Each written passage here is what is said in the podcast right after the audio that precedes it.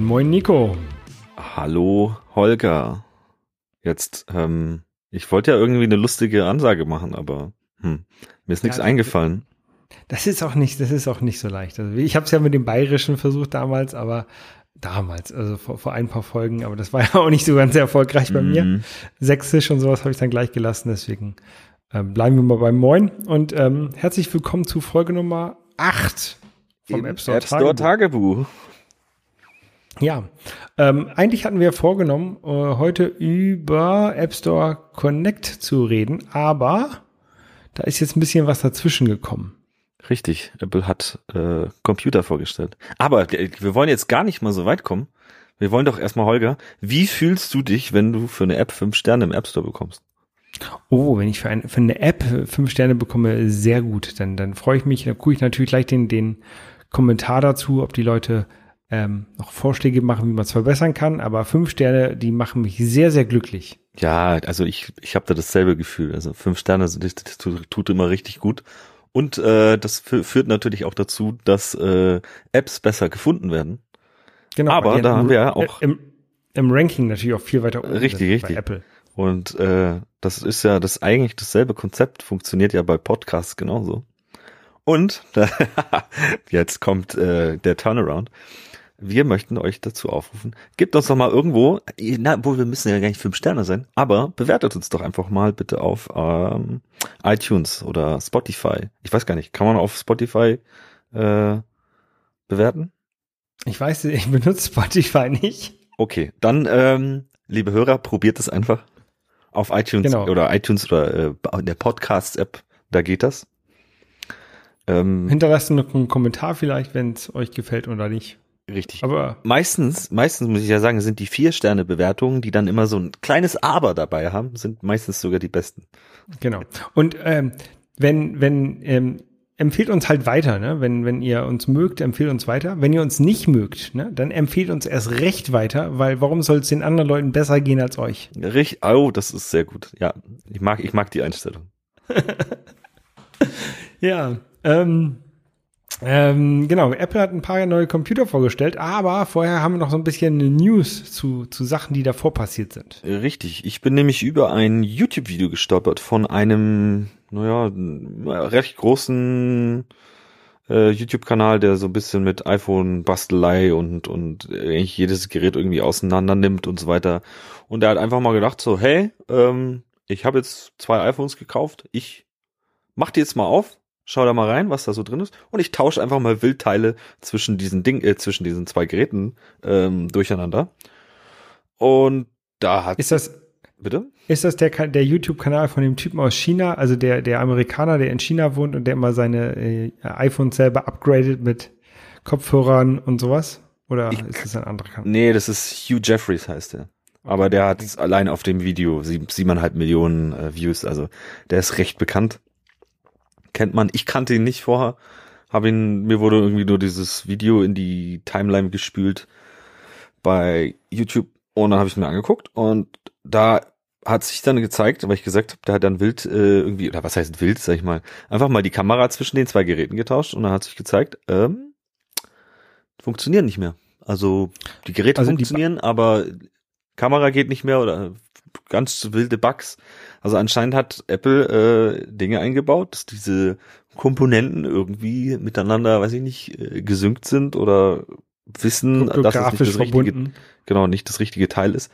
Und das macht eigentlich jetzt mal so äh, iPhone 12 so aus der Sicht erstmal unreparierbar, weil Also man kann nicht einfach ein Kameramodul von einem iPhone 12 in ein anderes iPhone 12 einbauen. Genau, das hat dazu geführt, dass irgendwie, weiß ich nicht, der Zoom ging nicht mehr und also irgendwie konnte er noch Fotos machen, aber äh, wilde, wilde, wilde Bugs waren das auf jeden Fall. Ja, gerade in den USA, da wird ja sowieso sehr viel über das, das Recht zur Reparatur diskutiert. Und Apple ist, glaube ich, eine der Firma, die halt stark dagegen angehen, mhm. weil die halt Ja, ja. mit diesem, mit diesem Reparatieren, äh, reparieren, ähm, viel Geld verdienen und das halt auch wohl behalten wollen. Ja.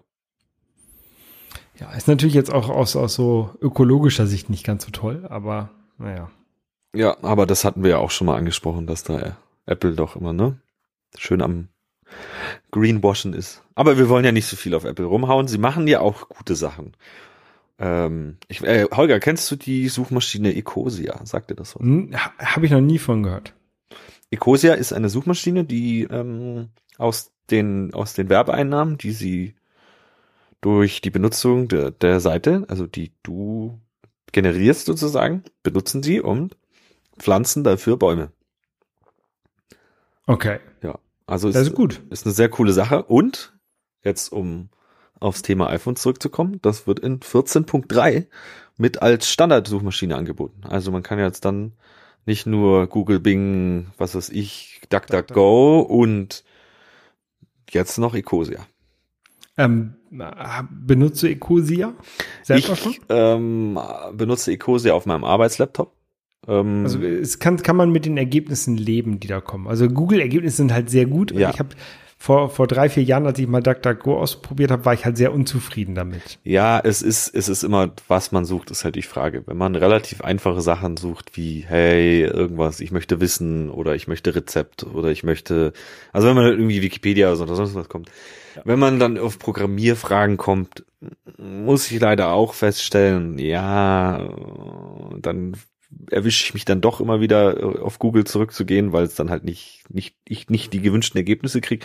Aber nachdem das eh auf dem Mobilgerät ist und wenn man ich sag mal, man hat halt irgendwo so ein bisschen das Ding dabei, man tut was Gutes, während man sucht. Also es ist jetzt kein Großkonzern, der sich die Taschen vollstopft, sondern es ist ein cooles Projekt. Also was heißt Projekt? Die sind auch schon größer, aber die nutzen halt das, deren kompletten Einnahmen dazu, ähm, Bäume zu pflanzen. Ab 14.3 sagst du. Ja, das ist, kommt jetzt dann bald. Irgendwann. Gibt's, gibt's schon eine Beta? Ich bin ja nie, ich bin ja nie auf den Betas. Nee, ich bin auch nicht auf den Betas, aber ich glaube 14.2 ist, glaube ich, gerade das aktuellste. Genau. Und also das- muss quasi das, nächste sein. Ich glaube auch, dass jetzt die 14.3 und so weiter, das sind dann die Geschichten, die jetzt dann für die iPhone Mini, iPhone 12 Mini und das XS Max nochmal so ein paar Sachen bringt. Ich glaube, diese Pro Raw Geschichte nochmal äh, zugänglicher macht, glaube ich. Also kann dann wahrscheinlich so in, in einem Monat mit gerechnet werden. Mm, Nee, ich glaube sogar eher schon. Aber äh, da, da ihr ja eh nicht so zeitnah hört, ähm, oder auch wir nicht so zeitnah aufnehmen, ähm, Kommt es bald irgendwann? Ja, Oder ihr, ist es schon da? Ihr, ihr, ihr nutzt einfach die Suchmaschine eures Vertrauens, am besten natürlich Ecosia und, Gu- und nicht ihr googelt es, sondern ihr Ecosiat es. So. ja, das ist auch so. Google, Google ist schon zum Verb geworden. Mm. Ist, ja. Ja. Äh, Te- Testflight ist noch nicht zum Verb geworden. Testflight ist ja so eine, so eine Schnittstelle von Apple, ähm, mit der App-Entwickler ihre Programme, bevor sie offiziell im App Store zu finden sind, ähm, anderen Leuten zur Verfügung stellen können, ähm, um die zu testen und um, um Fehler einzusammeln, die so passieren können.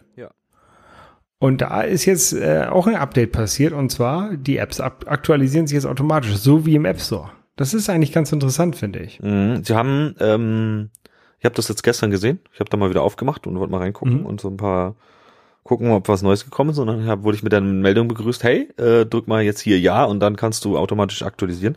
Und was auch cool ist, du kriegst es ähm, auf dem Homescreen an, angezeigt. Also nicht auf dem Homescreen, sondern auf dem auf dem Sperrscreen kriegst du angezeigt, hey, wurde irgendwie aktualisiert.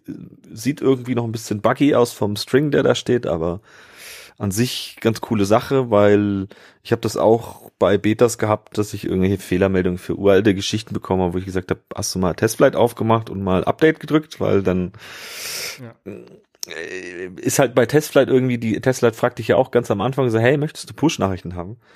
Ähm, ganz äh, Apple-like, ne, ohne Onboarding irgendwie so, du kriegst einfach diesen äh, äh, akzeptiere Push-Nachrichten-Dialog in die Fresse, äh, um es auf gut Deutsch zu sagen. Ähm, und ja, den drücken halt viele auch einfach, die sagen einfach nee, nee, nee und dann kriegen die halt keine Push-Nachrichten, wenn eine ein neues Update kommt.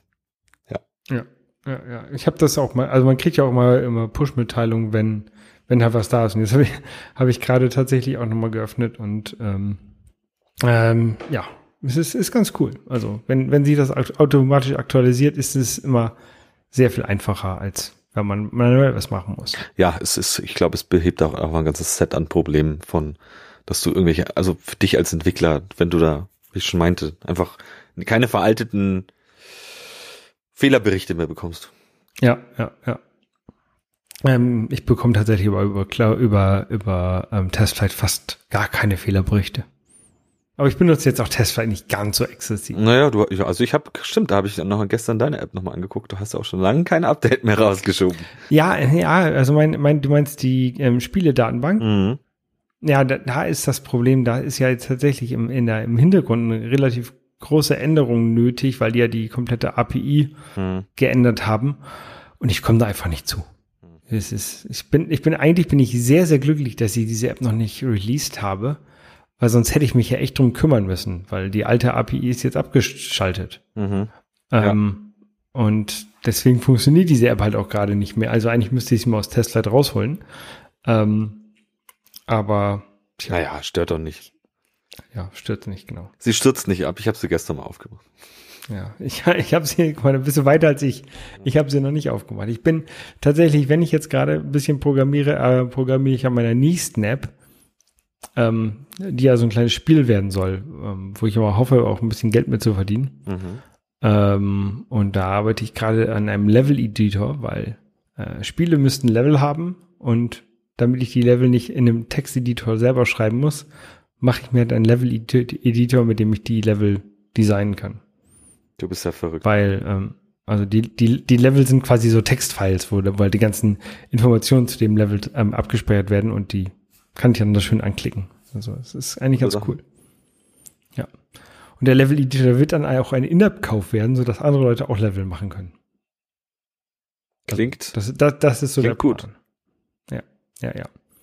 Ähm, aber wir sind noch nicht durch mit den News. Ähm, du hast reingeschrieben, äh, CloudKit-Schmerzen. Was ist denn? Ja, nee, wir wollten, ich wollte auch mal so ein bisschen auf, weil ich jetzt auch mich ähm, mit CloudKit mal beschäftigt habe. Was CloudKit ist, ähm, kennt man vielleicht als, naja, das Sync-Framework mit ähm, iCloud und deinen iOS-Apps, was eigentlich eine ganz coole Sache ist, so mit ähm, du mit Core Data und CloudKit verbunden. Uns hat uns hier auch äh, Hörer Nikolas der uns auch auf Twitter immer äh, sehr schön und fleißig äh, mit uns interagiert, was sehr cool ist.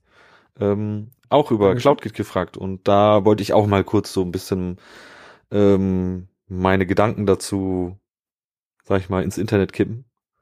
Und an sich auf jeden Fall eine sehr coole Sache mit Core Data. Das ist ja so diese Datenbank für eine App, die man oder das Datenbank-Framework, mit dem man mit seiner App interagieren kann. Und das wurde eigentlich jetzt, ich glaube, 2019 mit von Apple relativ, also man muss mit wenig Setup ähm, kriegt man seine App dazu, dass die Datenbank, die man lokal hat, sozusagen über CloudKit über alle Geräte gesynkt wird. Heißt also Apple Watch und Apple TV. Es kommt halt darauf an, was man halt für für ähm, Geräte hat natürlich. Hat, ja, ja. ja, und da bin ich halt erstmal so in komische Bugs reingekommen, so weiß ich nicht, und wo du dann Dinge irgendwo machst und also erstmal nicht dokumentiert und irgendwie so der Sample Code mal wieder von Apple so, ja, irgendwie so alles halbgar und man muss sich irgendwie alles im Internet zusammenklauben und jetzt habe ich dann irgendwie alles richtig gemacht, nach weiß ich nicht wie viel Tagen und Stack Overflow Fragen schreiben und und dann irgendwie die Antwort kriegen und irgendwo äh, die, die, ein, ein Dropdown im, im, im, im Core Data äh, Data Model äh, richtig drücken und schon hat's funktioniert. Ja. Und jetzt bin ich eigentlich ganz froh damit. Also das sind nur so ein bisschen kleine CloudKit-Schmerzen, aber an sich muss ich sagen, eine sehr coole Sache. Man, manchmal ist es, also ich benutze ja auch CloudKit ähm, bei in, in der angesprochenen äh, Spiele-Datenbank, die ich noch nicht veröffentlicht habe. Ähm, und eigentlich ist es ganz cool. Was, was ich halt noch, nicht, noch so ein bisschen doof finde, ist, dass man irgendwie nicht, ähm, ja, vielleicht ist es auch kein CloudKit, sondern eher ein Core-Data-Problem, dass man halt nicht Daten schon in die App reinladen kann, dass man das quasi beim ersten Start muss man halt Daten einlesen, dass man nicht sagen kann, hier ist eine Datenbank mit Daten, die du benutzen sollst für den ersten Start der App. Ja. Also zum Beispiel bei dieser, bei dieser Spiele Sollst du aber auch nicht mit dem machen. Also das. Ja, aber bei, bei dieser Spiele-App habe ich halt überlegt, ob ich die ganzen Daten in eine Datenbank schreibe, die ich halt für diese Level brauche, zum Beispiel, ne? Dass mir 100 Level mache und dann habe ich 100 Datenbank-Einträge mit diesen einzelnen Leveln. Ähm, das wäre eigentlich ganz cool, aber dazu muss ich die halt eigentlich einmal reinlesen. in die, in die Datenbank. Hm. Das kann ich natürlich so machen, dass ich das beim Start der App einla einlese, ne, dass ich die halt irgendwo anders ablege in dem, in dem Bundle und dann in die Datenbank einlege, äh, einlese. Aber es ist halt irgendwie so ein bisschen doppelt genommen, moppelt, weil ich dann eine Importroutine schreiben muss und so ein Schwachsinn. Nee, glaube ich, solltest du halt auch so nicht machen. Also das, da musst du dich, also es gibt ja auch diese On-Demand-Resources und so, die, die mhm. Apple da irgendwie anbietet, dass du irgendwo deine Game Resources, was weiß ich, Grafiken, 3D-Modelle oder sonst irgendwas. Das ist ja dann auch sowas. Ich meine, wenn du sowas irgendwie in einer Textfile, weiß ich nicht, abbilden kannst oder so.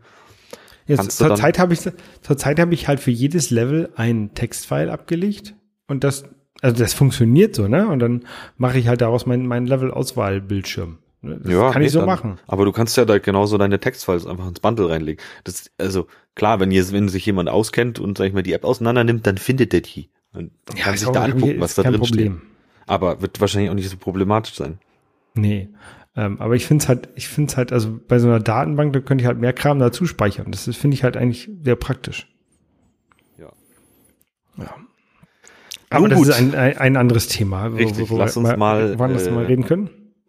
Zur, ähm, zur Präsentation, genau. Ähm, Apple hat angekündigt, das war relativ spontan, ne? also äh, dass sie die Einladung geschickt haben, ähm, virtuell und dann ein ihr Video, ihre Videopräsentation gemacht haben, wo sie im Grunde genommen zwei Dinge vorgestellt haben. Also äh, einmal quasi Big Sur ähm, veröffentlicht, paar Tage später, das neue Betriebssystem und dann haben sie ihre neuen ähm, Apple Silizium Macs oder Apple Silicon Macs äh, vorgestellt. Also die, die Macs, die ihren eigenen, ähm, ihre eigene CPU und, und, und GPU jetzt haben, die von Apple selber entwickelt wurde. Quasi das, was schon im, im iPhone und im iPad äh, verbaut ist, jetzt auch in die Macs gebracht haben. Ähm, das hat natürlich so ein paar Impl im, im, Implikationen, wie heißt das? Ähm, ein paar Veränderungen, die wir für. Implizite. Für ich weiß nicht, was du meinst. Implikationen. Ach, Implikationen jetzt. Implikationen für auf Entwickler, ne? Weil, weil jetzt ändert sich halt so ein bisschen was. Das ist halt nicht mehr ein Intel-Prozessor, sondern es ist eine andere Sprache, die der Prozessor selber spricht. Ähm, und darauf müssen jetzt die Entwickler reagieren. Ja, Vielleicht. auf jeden Fall. Also ich denke, dass da mh, mm, jetzt erst, also ich würde sagen, so vom Programmieren her ist es jetzt erstmal wenig unterschiedlich. Ich habe mich mhm. jetzt aber auch, muss ich ganz ehrlich sagen, nicht so viel damit beschäftigt, außer dass ich äh, meine iOS-Apps, die einfach auf dem Mac keinen Sinn machen, machen einfach gesagt habe, nee, die sind nicht verfügbar auf dem Mac. Also genau, äh, vielleicht, vielleicht, vielleicht können wir darüber als erstes sprechen. Das ist eigentlich, das ist ja eine, eine Sache, die kommt ähm, mit Big Sur und den Sili äh, Apple Silicon Macs, mhm. ähm, dass alle iPhone-Programme, in Anführungszeichen, und iPad-Programme mhm. oder Apps ähm, theoretisch auch auf den neuen Macs laufen. Ja. Ähm, das hat natürlich so ein paar äh, Probleme, zieht es mit sich, dass man Sachen, die man halt auf dem äh, iPhone machen kann, nicht auf dem Mac machen kann, weil der Mac zum Beispiel keinen Touchscreen hat. Nicht nur das, sondern halt kein NFC-Modul und kein äh, Accelerometer, obwohl ich weiß, glaube ich, das haben sie, glaube ich, sogar. Aber was weiß ich, GPS haben sie nicht und kein äh, Höhenmeter, Höhenbarometer und so weiter. Es gibt halt lauter so Sachen, die dieses Gerät nicht hat und die ist halt auch deswegen haben sie, hat Apple ja auch diesen äh, in App Store Connect die, die, die, sag ich mal, die Schaltfläche gebaut, äh, wo man als Entwickler sagen kann, nee, die App nicht und die App nicht. Das musste ich natürlich für meine, für meine NFC-App auch machen, weil NFC macht auf dem Mac einfach keinen Sinn. Aber man muss es halt machen. Also der, der, der Standard, der von Apple so vorgesehen ist, ist, dass erstmal alle Apps, wo der Entwickler nicht gesagt hat, nee, die nicht, ja. die sind verfügbar auf dem Mac jetzt auch ja, ist wahrscheinlich auch, ich meine, dann kannst du halt erstmal damit, wie Apple es halt gern macht, mit prahlen. Wir haben jetzt so und so viele Millionen, Milliarden neue Apps auf dem Mac. Ähm, mhm. wie, sinn, wie sinnhaft das ist, keine Ahnung. Ja, ich fand also bei der, bei der äh, nicht veröffentlichten äh, Spieledatenbank-App, bei, mit, bei der habe ich das schon so ein bisschen im Hintergrund gehabt. Also ich, ich entwickle quasi die iPhone-App und, ähm, und iPad-App, äh, da habe ich den Fokus drauf und ich bin dann sehr froh, dass die auch auf dem Mac läuft, dass ich mich halt nicht nochmal kümmern muss da, äh, um, um eine neue Variante. Auch wenn ich weiß, dass so eine Datenbank-App auf dem Mac mit der, mit der ordentlichen Tastatur und so, dass man da halt eigentlich viel, viel mehr machen kann, auch mit einem größeren Bildschirm, dass man da dem, dem User viel mehr Möglichkeiten geben könnte als auf dem iPad. Mhm. Ähm, aber ich, ich glaube auch nicht, dass so viele Leute das auf dem Mac benutzen würden. Ähm, und da ist, glaube ich, so die iPhone-Variante die, die wichtigere. Ja, aber ich, ich meine, gerade wie wir es schon mit CloudKit gesprochen haben, wenn das halt alles hin und her synkt und du jetzt gerade am Rechner bist und irgendwie das Gefühl hast, ich möchte äh, kurz da irgendwo in Dollar-App reinschauen, ähm, ja. ist es doch cool, dass du einfach sagen kannst, okay, jetzt mein Handy liegt vielleicht jetzt nicht direkt neben mir, dann äh, starte ich halt einfach die App auf dem Mac und die sind halt auch gesynkt. Also. Ja, ja, also ja, gerade bei so Datenbanken-App oder hier, keine Ahnung, so eine, wenn du eine Rezeptdatenbank-App hast, ne, mhm. dann ähm, ist es schon cool, wenn du halt auch eine Variante hast, die auf dem Mac läuft. Und wenn der Entwickler dann nicht zu viel extra Arbeit reinstecken kann, stecken muss und nicht, also bei der Rezeptdatenbank, die ich zum Beispiel nur benutze, da gibt es halt eine extra App, die auf dem Mac, die man sich noch extra kaufen muss, die nicht so sehr viel anders ist als die ähm, iPad-Variante. Und wahrscheinlich hätte mir auch die iPad-Variante auf dem Mac gereicht. Und ähm, mhm. Aber was, was ich noch äh, sagen möchte, ist zu diesen iPhone-Apps auf dem Mac anscheinend. Also ich habe jetzt äh, das selber noch nicht ausprobiert. Ich habe aber auf Twitter gestern äh, so, naja, von so ein paar doch eher größeren Twitterern, so wie der Steve Stroughton Smith und hier Marco Ermond hat da auch mal kommentiert, ist, dass dir, äh, wenn du so eine App am Mac aufmachst, erstmal sagt, hier, ähm, wenn du, ich glaube, Control oder Option oder sonst irgendwas drückst, dann kannst du halt so Sachen wie Multitouch und Gerät drehen und äh, was weiß ich machen. Also mit irgendeinem Dialog, der, sag ich mal, einfach textuell dasteht, was du machen kannst. Also es ist einfach so UI und UX-mäßig absolute Hölle ist. Also es ist. Ja. Apple hat sich gedacht, ja, cool, machen wir und äh, hier schubsen einfach mal, aber so richtig durchdacht ist es noch nicht. Genau, wenn du so eine Anleitung brauchst, um den Mac zu bedienen, dann ist es eigentlich schon falsch. Oder äh, für, ja, eine, für ja. ein Programm zu bedienen, genau. das ist schon falsch. Ne? Ja. Und da gibt's mehr, also ist klar, wenn du, es ist halt irgendwie so ein Workaround, also dass du jetzt Apps hast, die, weiß ich nicht, die irgendwie auf Multitouch, die den Multitouch irgendwo brauchen, dann kannst du den halt mit, mit weiß ich glaube, Control oder Option gedrückt halten, dann kann, kannst du deinen Mauszeiger dazu, wie es halt auch auf dem Simulator ist, kannst du ja auch so Multitouch-Dinger machen. Ja. Ja. Ja. Naja, wir werden sehen. Also ähm, bei meinen Apps ist das jetzt, glaube ich, nicht so sehr relevant, dass sie auf dem Mac laufen, wenn, außer vielleicht für diese zukünftige Datenbank-App. Und, und wenn sie drauf laufen, dann ist es mir, ich will nicht sagen, ich finde es so wichtig, aber es ist mir relativ egal. Ja, also ich, ich glaube auch, dass er, ich, ich, also ich bin mir da auch von diesem Ganzen, was sie jetzt gemacht haben, sie machen ja auch diese Mac Catalyst Geschichten, dass du deinen, sag ich mal, da in Xcode einen Haken drückst und dann mit noch ein bisschen extra bauen irgendwie eine einigermaßen gute Mac App rauskriegst. Also ich verstehe nicht, warum jetzt mit Big Sur kannst du dann irgendwie iPhone Apps laufen lassen, aber Mac Catalyst gibt's auch irgendwie. Also mir ist gerade nicht so ganz klar, ähm, In welche Richtung sie wollen. Ja, also irgendwie beides ist, hat coole Aspekte oder irgendwie cool, aber ich meine, sie haben Mac Catalyst jetzt über die letzten zwei Jahre gemacht und jetzt kommen sie damit her. So, äh, und übrigens, äh, iPhone-Apps gehen jetzt auch. Äh, braucht man jetzt Mac Catalyst noch oder gehen die iPhone-Apps dann, funktionieren iPad-Apps genauso? Kann man iPad-Apps dann auch auf dem Fullscreen gucken? Also es ist alles. Ja. Ich, ich glaube, ich glaub, Mac Catalyst brauchst du auf Intel, Intel-Rechnern, ne? Oder? Da laufen die, glaube ich, die, die normalen iOS-Apps nicht, wenn ich das richtig verstanden habe. Das, ah ja, genau. Okay, das macht Sinn. Ja. Die iOS-Apps laufen natürlich nicht auf den Intel Macs. Und da brauchst du die Catalyst. Aber die Catalyst sollte ja wahrscheinlich auf den ARM-Max laufen. Ja. Hm. ja. Alles ein bisschen, bisschen seltsam. Ähm, sie haben jetzt auch wieder die, die Universal Apps ausgepackt. Ähm, das gab es ja schon beim Wechsel von PowerPC zu Intel, wo halt sie, äh, wenn du halt eine Mac-App machst, wo halt du den, den, den ähm, Maschinencode von, von beiden Varianten rein, rein baust, quasi. Ähm, aber das hatte halt für Entwickler auch keine Auswirkung eigentlich, ne? sondern einfach die, die Apps werden halt ein bisschen größer, weil halt ähm, sowohl Intel als auch ARM-Code mitgeliefert wird. Aber eigentlich ist es für den Entwickler egal.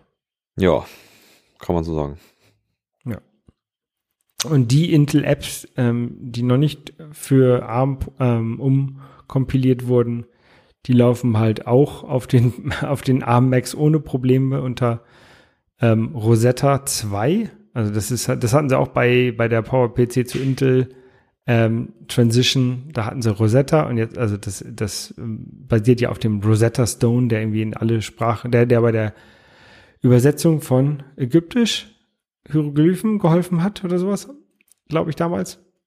Ähm, auf jeden Fall gibt es jetzt Rosetta 2 ähm, und ähm, ja, hat halt auch für, auf Entwickler eigentlich keine Auswirkung. Nee, erstmal nicht. Ist halt so ein Kompatibilitätsmodus. Kennt man ja bestimmt auch von Windows. Dann gab es ja auch so eine Zeit, wo man dann irgendwie Windows 98 Programme irgendwie auf, ich weiß gar nicht mehr wie, aber irgendwo rechtsklickt. Zwei, ja. Gab's 32-Bit-Apps auf, auf 64-Bit. Oder so, oder so. Ja, ja, ja. ja.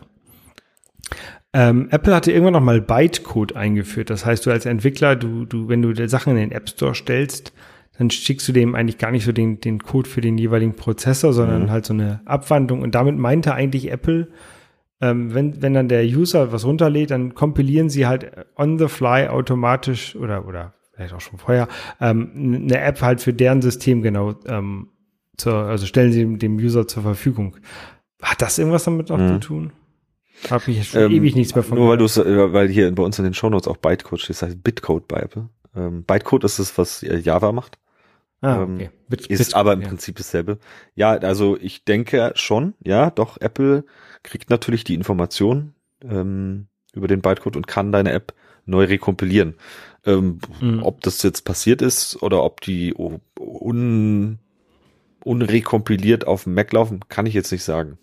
Kann sein. Okay. Ja. Der Muss Holger läuft hier gerade weg, ich weiß nicht warum. Ja, das, das, die Rollläden sind automatisch runtergefahren und das war ein bisschen laut. Ach so. Ich wollte es eigentlich wegignorieren. also ich habe es nicht gehört, ähm, aber vielleicht hört okay. man es. Ja, ja. Ähm, ja. Was ändert sich denn sonst noch so aus, aus Entwicklersicht für bei den, bei den neuen Macs? Also, was ich, Ist dir irgendwas aufgefallen? Ja, aufgefallen nicht, aber ich glaube, dass es halt jetzt ähm, auf jeden Fall irgendwie eine, eine es, das Bild wird klarer, was Apple machen will und so, dass du als Entwickler ähm, einmal deinen Code schreibst und irgendwie alle Plattformen bedienst und überall da sein kannst und äh, gar nicht irgendwie ein 20-Mann-Team brauchst, um jedes Gerät zu bedienen, sondern sie machen dir das irgendwie so, dass es irgendwie funktioniert. Was man ja auch mit Swift UI sieht und wo sie überall hingehen. Und hier bau einmal, äh, deploy überall. Und es läuft dann auf der Watch und auf dem Mac. Ja, hoffentlich. Also. ja, ja. Ich bin mal, ich bin mal gespannt. Ähm, äh, Aber darauf ja kommen wir auch noch mal dann am Schluss, wenn wir jetzt noch mal die über die Macs reden und so weiter, dann würde ich auch noch mal gern dazu oder wir können auch jetzt drüber reden. Ja, reden, lass mal jetzt drüber reden. Naja, gut, weil, weil ich hatte ja unten noch mal so das Big Picture geschrieben, war, ähm, naja, so dass man halt einmal den Code schreibt und, und äh, alle Fragen, äh, alle, nicht Fragen, alle ähm, Plattformen damit bedient. Da hatte ja auch äh, Hörer Nikolas hatte uns da auch mal irgendwie so die Frage gegeben, ähm, wann Swift UI und wann UI-Kit und ähm, ich denke, umso mehr Geräte man bedienen will, umso eher macht es Sinn, Swift UI zu benutzen. Was ich jetzt auch merke, weil ich an einer Watch-App arbeite und zusätzlich gedacht habe, ja, könnte auch, also könnte eine alleine nur eine Watch-App sein, aber irgendwie hatte ich gedacht, so, hm, dann willst du vielleicht irgendwie so ein In-App-Purchase-Flow machen oder irgendwas anderes noch anzeigen und dann willst du eine iPhone-App haben und Kannst auch noch ein Widget draus machen. Genau, kannst ein Widget iPhone. draus machen und dann irgendwie will ich dann doch nicht so nur so eine einzelne oder einzelne Watch-App haben.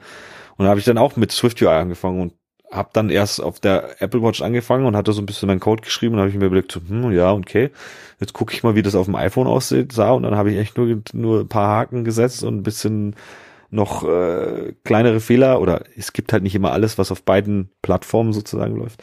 Ähm, sag ich mal, umgebaut und zack, äh, lief es auf dem anderen Gerät auch. Und dann war ich schon so, hä, hm, cool. Also ich habe Das war ja einfach. Ja, so, ach, das war jetzt einfach. Es sieht zwar alles noch recht, sag ich mal, roh aus, aber man muss sich halt bei Swift UI also um das ganze Layouting wenig kümmern, um ganzes Auto-Layout ist eigentlich weg und ähm, da wird so viel weg abstrahiert, was es dir als, sag ich mal, kleinem Indie- oder Solo-Entwickler ähm, so einfach macht, so viele Geräte zu bedienen und so, also den Code zu reusen und äh, also das ist auf jeden Fall eine sehr coole Sache. Und äh, um nochmal auf den Swift UI UI Kit äh, zu, zurückzukommen. Also UI-Kit wird es noch lange geben. UI-Kit wird nicht einfach verschwinden und äh, es gibt viele Dinge, die kannst du noch in Swift UI nicht machen. Also wir sind jetzt mit iOS 14 schon an dem Punkt, wo man sagen kann, okay, man kann sich schon mal herantrauen. Ähm, was ich auch selber gemacht habe, um einfach jetzt auch äh, was Neues zu lernen und äh, also ich glaube, mit dem, was ich jetzt da gerade mache, hätte ich mit UI-Kit deutlich länger gebraucht. Und ähm, zwar hätte ich mich da wahrscheinlich besser ausgekannt und irgendwie vielleicht auch anfangs wohler gefühlt, aber jetzt so im Nachhinein muss ich sagen, ähm, ist die Geschwindigkeit, mit der man vorankommt beim Entwickeln, doch sehr äh, groß, muss ich sagen. Also das ist. Ich, ich, ich habe mich ja an, UI, äh, an Swift UI noch gar nicht rangewagt. Ähm, ähm, ja, ich, ich glaube, ich sollte es langsam mal versuchen, aber irgendwie traue ich mich noch nie so ganz. Ich glaube auch. Also jetzt für dein, die Spielgeschichte, die du machst, ist es wahrscheinlich relativ egal, weil da hast du ja mit Sprite Kit, glaube ich, gearbeitet. Das, das Spiel ist ein Sprite Kit. Ja, ja, also da ist es eigentlich gut, außer du willst noch ein bisschen UI davor bauen, aber wenn du da mit, in diesen äh, Scene-Files von dieser SK-Scenes rumarbeitest und so weiter, und zwischen, zwischen Scene-Files, also da ist es eh schon mal noch ein ganz anderes Konzept. Das brauchst du dann eigentlich nicht. Aber ja, ich, ich habe natürlich, ich habe natürlich so ein bisschen UI davor, ne? Also ich habe einen Level-Auswahl, Bildschirm und, und das ist halt ke nicht keine keine ähm, Scene UI Ding, sondern halt normales ähm, UI Kit. Hm, okay, Hätt, ähm, hättest du aber auch in in Sprite Kit bauen können, aber ja. Ja, hätte, aber ja. habe ich nicht.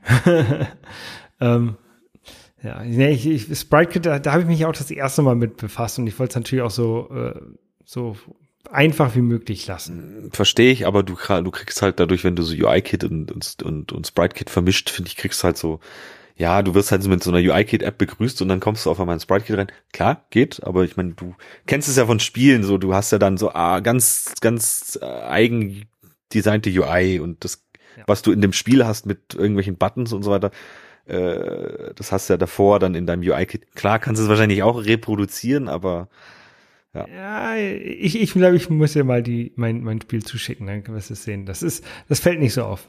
Zum Glück. Ach so, okay. Ich hab, dann. Weil, ähm, hoffe ich jedenfalls. Ja, aber dann äh, mach doch, probier mal dein, dein, deine ersten Screens äh, oder weiß ich nicht in Swift, Swift UI zu machen. Was ja auch, also was, was ich an Swift UI so geil finde, ist, die äh, es wird halt sehr viel auf äh, MVVM, also Model View View Model gesetzt und Bindings und äh, das ganze Combine Framework. Also es ist halt wie Datenflow passiert und wie man Daten updatet und so weiter ist sehr cool geworden. Und also da sind so sehr coole Konzepte drin. Du musst minimalsten Code schreiben und du hast einen kompletten, weiß ich nicht, Delegate Observer, sonst irgendwas Pattern, was man in UI-Kit baut, um irgendwie Daten auf frisch zu halten äh, mhm. oder auf dem neuesten Stand zu halten, ist dort halt einfach zack.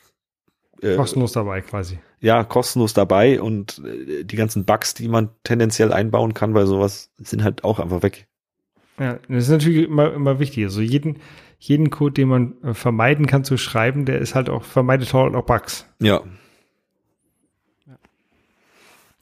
Ja, ähm, ich guck mal nach, ob ich da ein bisschen, bisschen Swift UI, äh, bisschen, doch, Swift UI heißt es, äh, Swift UI da reinbauen kann. Mal Es, es ist am Anfang ein bisschen schwierig. Ähm, ich kann da nur empfehlen, zieh dir, na, wie heißt der? Paul Hudson, Hacking with Swift, äh, hat sehr, sehr viele gute YouTube-Videos, also auch so, wo er mal so eine halbe, dreiviertel Stunde irgendwie zusammencoden mit ihm, ähm, echt ein cooler Typ, was das angeht. Also der haut da sehr, sehr viel Content raus. Kann ich nur empfehlen. Das werden wir auch mal in die Shownotes hauen. Ich glaube, ich habe auch schon nochmal über ihn geredet. Ich genau, ziehe mir das auch einfach abends mal einfach rein und schaue dem so eine halbe Stunde zu. Den Link dazu findet ihr hoffentlich in den Shownotes und auf äh, appstoretagebuch.de. Genau. Ähm, ja, Apple hat ja insgesamt drei neue Macs vorgestellt. Ein, ein MacBook Air, ein äh, MacBook Pro 13 Zoll und ein Mac Mini, jeweils mit dem gleichen M1-Chip. Ein paar, also MacBook Pro und Mac Mini mit Lüftern, MacBook Air ohne Lüfter. Mhm. Ähm, und dadurch sind halt MacBook Pro und Mac Mini ein bisschen schneller als das MacBook Air. Ähm, kaufst du dir davon aus? Puh, ja, jetzt erst, also oder erstmal. Ich würde niemals nie sagen, aber erstmal nicht, weil ich habe noch mein, ich habe als letzte 16 Zoll Intel gekauft, aber ich meine, mhm. ich brauchte es und ich bringe den jetzt auch selten zum Lüften, also ist, ich nutze ihn wahrscheinlich eh nicht voll aus, weil ähm, selbst mit unserem Podcasting jetzt, sag ich mal, mit dem ich angefangen habe mit dir, äh, das erstmal erstmal kümmerst du dich ums Schneiden und ums rausnehmen. Äh, ich glaube, das würde meinen Rechner auch nicht viel jucken. Ähm, nee, ich habe ja 13 Zoll und das, das ist ja auch nicht das Problem. Der, der ist schon 2016. Ja, also das ist, ähm, das ist nicht so das Ich mache kein Video, ich mache mal so ganz bisschen 3D und so.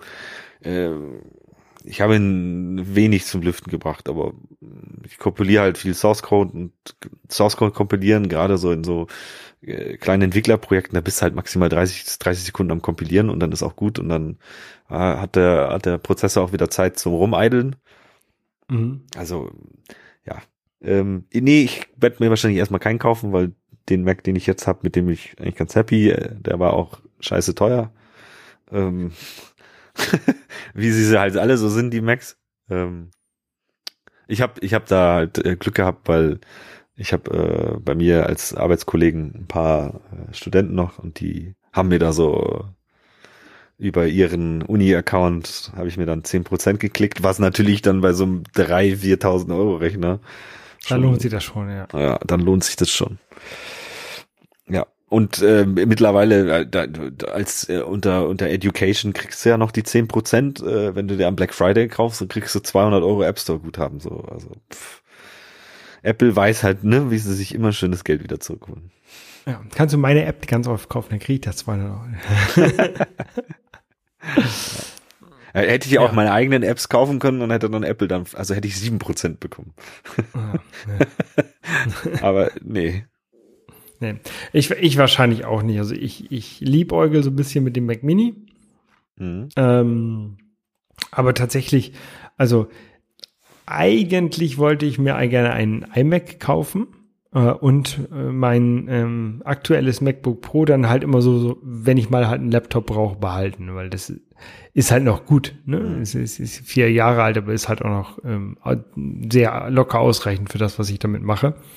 Ähm, aber generell ist halt so ein, so ein iMac mit so einem großen Bildschirm ist halt schon ganz cool zum Programmieren oder halt auch zum Fotos bearbeiten. Also großer Bildschirm ist halt eigentlich immer gut. Ja, also ich würde auch ähm, sagen, solange, solange, solange meiner jetzt, der wird auch noch bestimmt vier, fünf Jahre gut tun.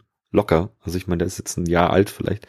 Ähm, und wir haben, wir werden ja auch Up, Up, Updates auf den Prozessor bekommen oder auf die ganze Architektur und äh, die werden auch immer besser und schneller. Also jetzt die ersten Geräte äh, kaufe ich nicht und ich weiß auch nicht. Man sollte ja auch immer die ersten Geräte bei Apple eigentlich sein lassen wahrscheinlich ist es diesmal nicht so, aber ich gefühlt beim iPad war es so und bei der ersten Apple Watch war es so, aber man ist ja als. Die habe ich, hab ich beide gekauft. Habe ich auch beide gekauft und ich habe auch an beiden Spaß gehabt, aber so, so rückblickend waren die die beschissensten Geräte, aber ja. ja. Also die waren halt immer die, die am schnellsten irgendwie sich so hart langsam angefühlt haben, dass es nicht mehr erträglich war. Genau. Ja. Ja, äh, wenn ihr, liebe, liebe Hörer, ähm, euch ein, eins von den neuen ähm, Geräten kauft, dann schreibt es uns auch mal in die Kommentare, was und ähm, vielleicht auch, was es ersetzt. Also wenn ihr jetzt sagt, ich habe ein 2011er MacBook Air und jetzt kaufe ich mir das neue, weil das vielleicht da ein bisschen schneller ist, dann schreibt uns mal in die Kommentare, das interessiert uns, glaube ich, schon. Also mich jedenfalls. Ähm, und dann würde ich sagen, nächste Woche reden wir über App Store Connect. Ach so, du willst schon Schluss machen. Ich wollte eigentlich noch Oder sagen, dass das MacBook Air ähm, in Benchmarks sich gezeigt hat, dass es mittlerweile schon schneller als äh, der iMac ist. Okay. Ja. Der, der, der normale iMac oder der iMac Pro? Äh, nee, der normale. Der normale. Okay. Hatte ja. ich nämlich vorher noch rausgesucht, fand ich ganz interessant. Äh, ich bezweifle nur, dass es das auf Volllast und Dauerlast schafft, weil äh, was ist das Coole an dem oder cool? Kann man cool sehen oder auch nicht? Also ich find's cool. äh, ist, dass Hat er keine Lüfter, deswegen ist es nicht ganz so cool. ja, das ist, der hat nämlich keinen Lüfter mehr und macht keinen Krach mehr. Was eigentlich ganz cool ist.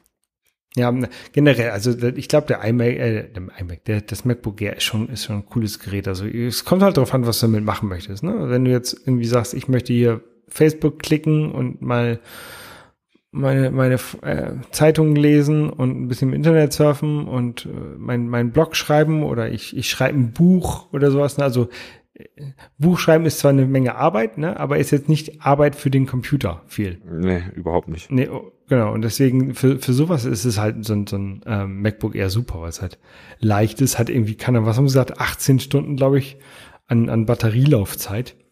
Ähm, kannst du, kannst du, wenn du einen Wochenendtrip irgendwie in, durch Europa machst, kannst du das mitnehmen, ohne dass du ein Ladegerät mitnehmen musst, ne? mh. Das ist, ist halt schon super. Also ich, ich glaube, ich glaube vor allem, also erstmal die 18 Stunden, das ist, was der Apple immer behauptet. Ich gehe mal mit, ich sag mal, 12, 14 finde ich realistisch. 18 ist Ja, schon- aber selbst das reicht doch. Ja, ja, Dicker. genau. Ähm, und ich glaube auch, äh, selbst dieses lüfterlose Gerät, wenn man zum Coden wahrscheinlich auch völlig in Ordnung. Also ich glaube, ich sehe da, ich sehe da keine Probleme, dass man da irgendwie, ähm, sag ich mal, irgendwelche Projekte oder so, wenn man da 30 Sekunden kompiliert, äh, ja, es wird mal kurz heiß oder kurz warm, aber die Wärme leitet sich natürlich wahrscheinlich auch übers, Gerä- über, über den, übers Gehäuse gut ab. Und wenn man nicht konstant den auf äh, Volllast hält, ich glaube, dann ist es auch kein Problem, mit dem Gerät irgendwie zu arbeiten. Also auch für, sag ich mal, kreativere Sachen. Also außer jetzt irgendwie äh, Webbrowsing und Filme gucken. Ja. Und ich denke, Also was halt, was halt immer doof ist, wenn du halt einen großen Bildschirm anschließt, dann verbraucht er dann halt, also dann will er halt schon ein bisschen mehr Leistung haben. Ne? Dafür ist das Ding vielleicht nicht unbedingt 100 Prozent. laut Apple ja schon. Also laut Apple kann man ja hier diesen Pro XDA äh, Super 6000 Euro Monitor anstecken. Ja, aber dann, dann ich, ich, also gerade beim, ich weiß es natürlich nicht, aber gerade beim MacBook Air ohne Lüfter würde ich dann schon vermuten, dass das Ding dann, ähm, dadurch, dass es halt dann runtertakten wird, weil es sonst zu warm wird, ähm, vielleicht ein bisschen langsam werden könnte. Ja, also ich denke, es ist halt auch ein, es ist ein super Gerät, um, um, um das irgendwie, weiß ich nicht, äh, auf einem Business-Trip oder irgendwo, wie du schon sagtest, äh, mal am Flieger herausholen, am Flughafen, am, dafür wird es ein super Gerät sein. Also Aber dafür reicht, vielleicht reicht ja für sowas auch dann ein iPad Pro.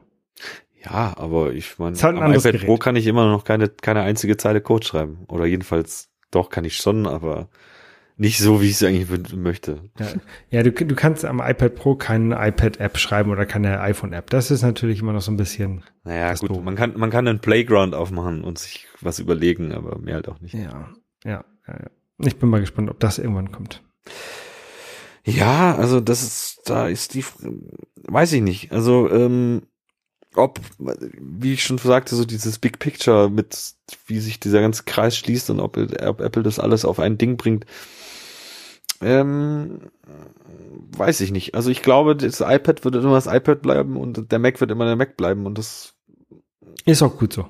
Hat auch, glaube ich, hier, hier dieser, äh, wie heißt der, Craig Federighi, dem habe ich übrigens selber an der WWDC einen Fistbump gegeben, habe ich ein Foto. Das ist mega cool. Äh, da bin ich auch irgendwann aus dem Saal rausgelaufen und hab den auf einmal gesehen und denk mir so, äh, geil. Und alle standen an und wollten irgendwie ein Foto mit ihm haben. Ähm, ja, hat auch, äh, hat auch gesagt, dass die beim, beim Entwickeln von Big Sur und dem neuen Max eigentlich gar nicht daran gedacht haben, irgendwie Touch zu machen. Also ist auch bei denen rausgekommen. Haben wir auch in den Shownotes, könnt ihr euch angucken. Hat er selber Ja. gesagt. Ja, ja. Ich weiß auch, also manchmal ist natürlich so, ein- Touch-Mac wäre schon manchmal ganz lustig, aber auch, also, kommt halt drauf an was. Also so ein, so ein MacBook mit Touch wäre, glaube ich, ganz cool. Aber so ein iMac mit Touch, wo man so in der Lu Luft rumfuchtelt, will man, glaube ich, nicht. Ja, also man hat ja auch schon beim iPad Pro mit dieser Tastatur und Maus, also nicht Maus, äh, die Tastaturgeschichte. Äh, Mhm. Man kann auch eine Maus anstecken, oder? Doch, ja, kann man. Ja, oder auf jeden Fall so ein Touchpad. Ähm, Ja. ja, äh, glaube ich, haben, hat sich auch schon gezeigt, dass die Leute dann irgendwie doch nicht auf dem Ding rumtatschen, sondern eher dann unten das Touchpad nutzen oder mhm. mit den Cursor-Tasten oder mit, weiß ich nicht. Also es ist, ich glaube, ich glaube, das wird auf jeden Fall nicht so zusammenwachsen, wie manche es sich vorstellen. Ja. ja, das ist aber auch, wie gesagt, nichts, was wir beeinflussen können. Nee, ähm, ja, ja, vielleicht schon. Ich meine, wir könnten bei Apple anfangen, dann können wir ein bisschen mit, äh, mit beeinflussen. Ja. ja. Aber das weiß ich gar nicht, ob ich das machen würde. Würdest du bei Apple arbeiten? Ach, ich weiß es nicht. Ich glaube nicht. Dafür reicht ich, deine Codequalität nicht, oder? ja, kann, es ist, einmal, einmal das. Ähm, und ich weiß es auch nicht. Also das, das Problem ist ja häufig, dass wenn man in so größeren Firmen arbeitet, von denen man persönlich, die man persönlich sehr mag, dass man sie dann hinterher nicht mehr so mag, weil man halt zu, zu tief reingeblickt hat. Mm. Ähm, und ich mag Apple zurzeit noch sehr gerne und deswegen würde ich halt, glaube ich, nicht da arbeiten wollen. Ne? Und mm. ähnlich wie mit Tesla. Ne? Ich, ich mag Tesla ganz gerne, äh, Elon Musk eher nicht. Ähm, aber ich glaube nicht, dass ich da arbeiten wollen würde, weil dann sieht man hinterher doch die Probleme und dann möchte man vielleicht doch kein Tesla mehr haben. Ähm, und das ist, weiß ich nicht. Also man, man hört ja auch manchmal von Leuten, die bei Apple gearbeitet haben und die dann davon berichten, dass es halt nicht alles so Sonnenschein ist, wie es nach außen aussieht. Ja, glaube ich. Also ich glaube auch, dass da und der Arbeitsdruck ist nichts, hoch ist. Genau, und das ist nichts gegen Apple. Das ist ich glaube, bei, bei vielen anderen Firmen das gleiche. Also ich würde auch nicht bei Nintendo arbeiten wollen, obwohl ich Nintendo gut finde. Mhm. Das ist, äh, glaube ich nicht, dass, also es ist immer so, so ein Traum, wenn man, wenn man jung ist, aber ich glaube, je älter man ist, desto realistischer muss man das auch sehen, dass man manche Sachen lieber andere Leute erledigen lässt. Zum Beispiel Max bauen. Ja, das ist vielleicht auch ein gutes Schlusswort. Ja, nächste Woche dann, es sei denn, Apple stellt jetzt auf einmal noch eine neue, noch ein neues Gerät vor, zum Beispiel das Apple Car oder den Apple Fernseher. Ähm, wenn das passiert, reden wir darüber. Wenn das nicht passiert, dann reden wir wirklich über App Store Connect. Ich glaube auch, wir machen mal wieder App Store Connect, weil Apple-Produkte gab es jetzt genug.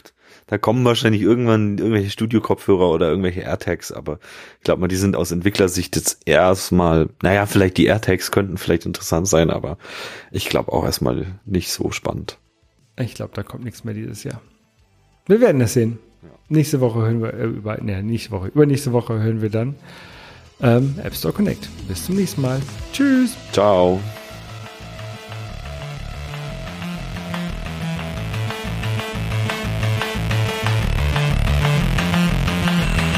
Das App Store Tagebuch ist ein Projekt von Nico und Holger. Die Links zu dieser Sendung wie auch den Link zu dem Intro von Luke Hash findet ihr auf appstore-tagebuch.de.